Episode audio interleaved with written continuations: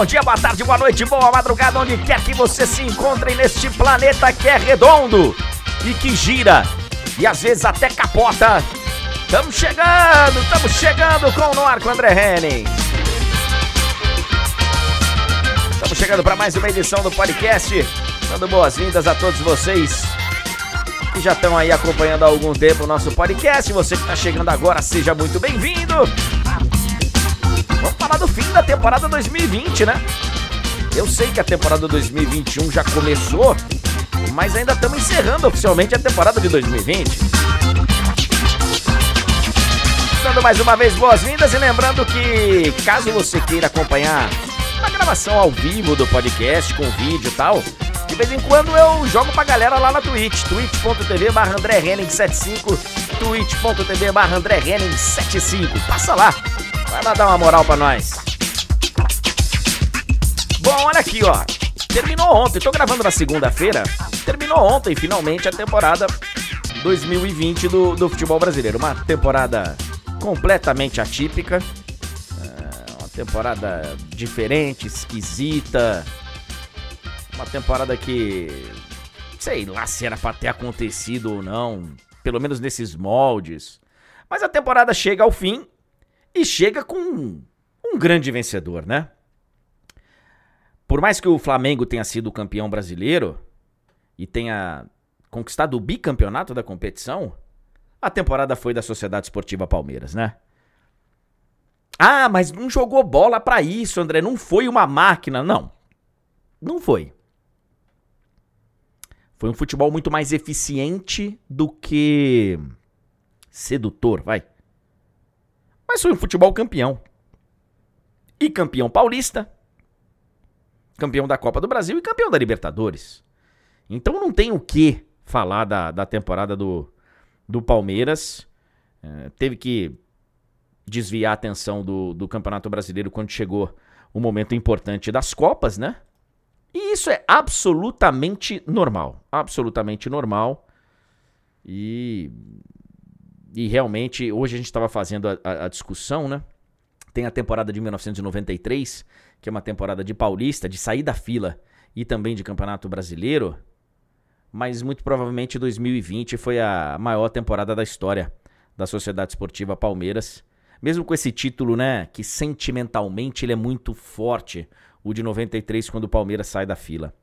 Mas realmente a temporada de 2020, ela foi tão boa que quase que deu para encobrir o que aconteceu no Mundial, né? Porque o normal era o Palmeiras chegar lá no Mundial e perder o Mundial. Mas não da forma que foi, evidentemente. A gente já falou sobre isso aqui algumas vezes.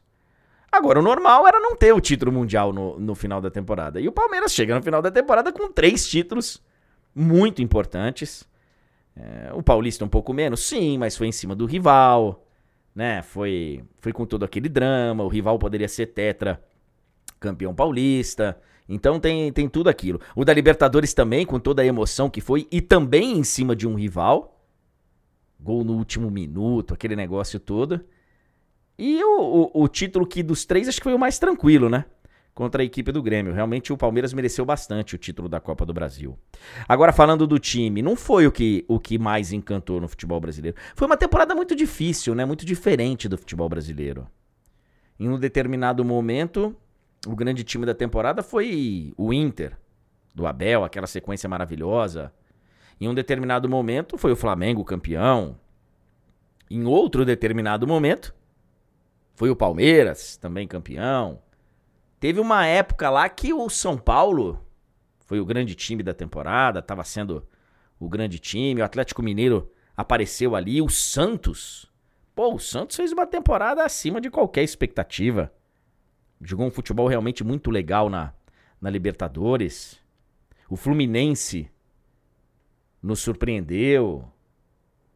O Grêmio, como sempre, copeiro e tal, e agora vai para mais um ano de Renato Gaúcho. Foi uma temporada de lampejos de várias equipes, nenhuma foi dentro de campo aquela grande dominância, mas nos títulos da temporada o Palmeiras realmente termina 2020 como como grande campeão do futebol brasileiro, como grande time do futebol brasileiro. Ainda ainda sabemos que o Flamengo Eu acho que tem um time melhor, mas o ano foi da Sociedade Esportiva Palmeiras, que correu um baita risco, viu, gente? Eu não vou aqui é, falar que eu sabia, que eu apoiei, que eu pedi, nada disso. Quando o Abel Ferreira foi contratado, eu classifiquei a contratação do Palmeiras como muito arriscada, como uma grande aposta. O Abel não tinha nenhum título na carreira, não tinha dirigido um grande de Portugal, tava lá no PAOK da Grécia que a gente tem a sensação aqui de longe que parecia que ele queria se livrar do Abel, né? E aí o Palmeiras apareceu, pagou lá um pedaço da multa, não sei se pagou a multa inteira, mas pagou um pedaço da multa que era enorme. E aí vem o Abel com pandemia, sem torcida, Covid, bicho pegando. E ele consegue rapidamente é, entender o que é Palmeira, o Palmeiras e, e compreender o tamanho do clube, as particularidades que existem no Palmeiras. Ele, ele, ele fez o dever de casa bonitinho, cara. E foi um encaixe muito, mas muito melhor do que eu imaginava. E tenho a sensação de que qualquer torcedor do Palmeiras imaginava também. Um cara que realmente se mostrou um, um trabalhador e de uma inteligência realmente diferenciada. Um cara que parece ser sensível a muita coisa que envolve o futebol. E o Filipão falava sobre isso. Quando o Abel foi atleta do Filipão, né? E o Filipão falava: olha, ele era um atleta regular, assim, em termos de desempenho no campo e tal, mas muito focado, muito determinado. E a gente vê o Abel assim também comandando o time, né? Tá aqui no Brasil sem a família, longe, vivendo um, um, drama. Acho que se fosse o contrário seria pior, né? Se fosse um brasileiro em Portugal seria pior, porque a família estaria no, no olho do furacão e lá a família dele está muito mais segura do que ele está aqui no Brasil. Então tem uma impressão até que, em termos psicológicos para ele, mesmo com toda a saudade, mesmo com, por ser esse momento específico é, da história do nosso país, eu acho que ele fica mais tranquilo da família dele não estar aqui nesse momento. Mas é evidente que, que eu, eu acho que se tudo der certo, se o Brasil sobreviver a essa pandemia e vamos, aos trancos e barrancos, mas vamos, talvez ele traga a família dele e fique ainda mais tranquilo aqui no Brasil, ele vendo se vai se, se, se for ficar um tempo aí, né? Se ele, se ele prevê aí uma, uma permanência longa, duradoura aqui em território brasileiro. Mas ele, ele sempre fez questão de falar disso, né? Que é muito complicado ser um bom treinador, porque ao ser um bom treinador, você é um péssimo marido, um péssimo pai, um péssimo filho, um péssimo amigo, porque ele largou tudo que ele tinha em Portugal para poder dirigir e mergulhar no Palmeiras. Mas tenho a impressão profissional que foi um baita acerto do Abel. Ele. Ah, ele é o maior técnico do mundo? Não, não é. Não é. Mas ele é um cara que a gente percebe que é diferente. E ele conseguiu, conseguiu fazer do Palmeiras um, um grupo bem interessante. O Palmeiras tem algumas coisas que você vê. Tudo bem que a gente só vê as imagens de bastidores quando o time ganha, né? Aquele negócio todo que vem na. Agora tem até um documentário aí do Corinthians que eu não vi ainda. Mas tem aí um bastidores do Corinthians que aparece também as derrotas e tal. Mas geralmente as TVs de clubes, elas passam a preleção, elas passam as imagens de bastidores depois de uma vitória, né? E a gente viu muita coisa legal do grupo do, do Palmeiras, que o Abel que o Abel faz parte, que o Abel é, é um dos responsáveis por isso. Então, o, o Palmeiras está de parabéns pela aposta que fez e que deu certo. Eu repito, eu não achava que fosse ser tão fácil assim. Eu achava que o Palmeiras ia sofrer mais com o Abel, o Abel ia sofrer mais com o Palmeiras e que talvez até não desse certo. Mas deu certo muito rápido e tá aí o Palmeiras chegando ao fim da temporada com três títulos bem importantes. É, hoje pela manhã a gente também fez uma, uma brincadeirinha. Esse é o Palmeiras de quem? É o Palmeiras do Abel, é o Palmeiras do Everton, é o Palmeiras do Gustavo Gomes, do Felipe Melo, do, do Breno Lopes, é o Palmeiras do, do Wesley, do William Bigode, de quem que é esse Palmeiras? Eu acho, eu acho que para a história vai ficar o Palmeiras do Abel. Basta a gente olhar para trás pro Flamengo, né? O Flamengo foi, para mim, muito mais o Flamengo do Gabigol, o Flamengo do Bruno Henrique, o Flamengo do Gerson. Do Arrascaeta, do que do Jorge Jesus. Mesmo com toda a responsabilidade que o Jesus teve na criação do grande time do Flamengo. Mas hoje se fala no Flamengo do Jorge Jesus. Não se fala no Flamengo do Gabigol e tal. Ele tá lá, ele faz parte. Mas quando a gente olha para trás, pô, aquele Flamengo do Jorge Jesus, hein? Aquele Flamengo de 19, pô, aquele Flamengo do, do JJ. Então eu acho que pra história vai ficar o Palmeiras do Abel. Mas eu, cara, hoje pela manhã eu, eu falei, ó, eu vou fazer um voto um pouco diferente e tal. Eu vou colocar como o Palmeiras do Everton. Eu acho o Gustavo Gomes o melhor zagueiro em atividade no futebol brasileiro hoje. Acho o Felipe Melo um grande líder para um time de futebol. Eu discordo de 90% das coisas que o, o Felipe Melo pensa e defende e tal. Mas como liderança de um time de futebol, ele é um cara muito importante. Eu gostaria de ter um líder como ele no meu time. E o Felipe Melo ele fez uma segunda final maravilhosa, né? O que ele jogou de bola. E ele é um bom jogador. Ele comandou o meio-campo. Ele dominou o meio-campo do jogo. Então ele é um grande capitão, ele é um grande líder. Mas, cara, que goleiro tem o Palmeiras. E, e, e vira e mexe o mundo do futebol. Eu tava falando aqui no, no começo brincando, né? Que o mundo ele gira e às vezes capota, né? É, o mundo sempre faz questão de nos lembrar em alguns momentos assim da importância que tem um goleiro, né? E a final da Copa do Brasil foi isso de novo. O Palmeiras teve um grande goleiro que nem foi tão acionado, mas do outro lado não tinha um grande goleiro. E que quando acionado foi, não correspondeu. As duas bolas, por exemplo, desse jogo eram defensáveis do Paulo Vitor.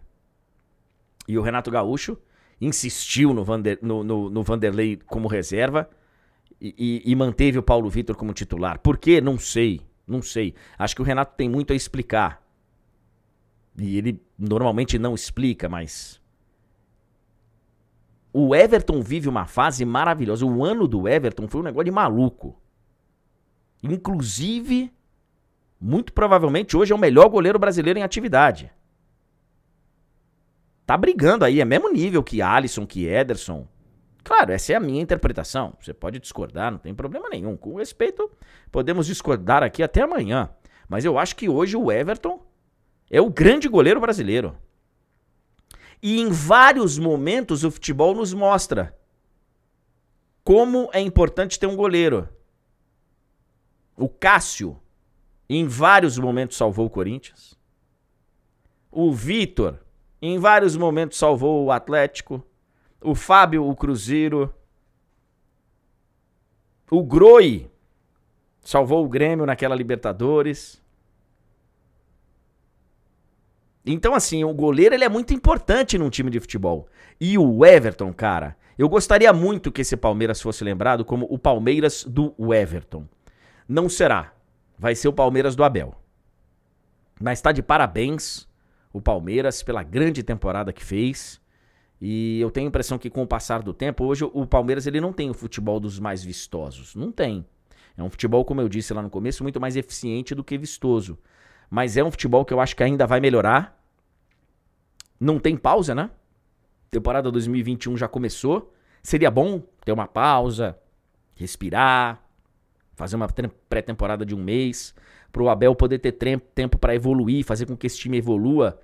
Mas não vai ser assim. Então já está começando aí a temporada 2020, 21, 2021, né? E daqui a pouco começa já a Libertadores e tal. A Libertadores já começando aí com a fase pré-Libertadores. E vai ser assim. Do outro lado, um Grêmio que eu, eu achei que ficou devendo.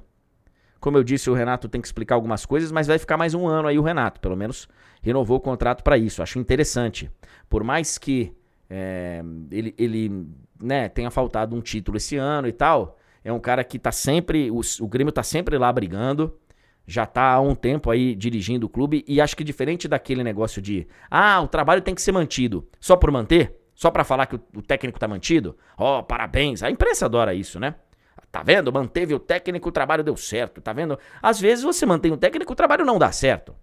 Às vezes você chega no limite com o técnico, mas eu ainda acho que o, o Renato tem muito a trazer pro Grêmio, ele conhece bastante o Grêmio e acho que ele tem aí, sabe, tem caldo pra, para mais ainda. para mais contribuição para a equipe do Grêmio. Ele não fez uma boa final de Copa do Brasil, mas ele tá lá, tá lá e vai mais uma vez ser técnico do Grêmio na temporada. O Grêmio tá de parabéns porque também chegou e chegou só um ganha. Não tem jeito, né? Chegou só um ganha e é assim mesmo. E ganhou a Sociedade Esportiva Palmeiras. Muito obrigado, essa foi uma edição comemorativa aí, né, do Palmeiras campeão da Copa do Brasil. A gente volta a qualquer momento com mais. Essa semana aí tem Champions, tem bastante coisa legal pra gente falar. Estamos num momento delicado no Brasil, cara, de elevado número de mortes por conta do Covid. A gente não, não consegue melhorar os números. O negócio tá complicado, né? Estamos perdendo muita gente querida, mas vamos que vamos, vamos lutando. Obrigado a você que esteve conosco. Espalha pra galera aí, espalha pros seus amigos. Podcast no ar com o André Henning nas principais plataformas. Obrigado, gente. Até a próxima.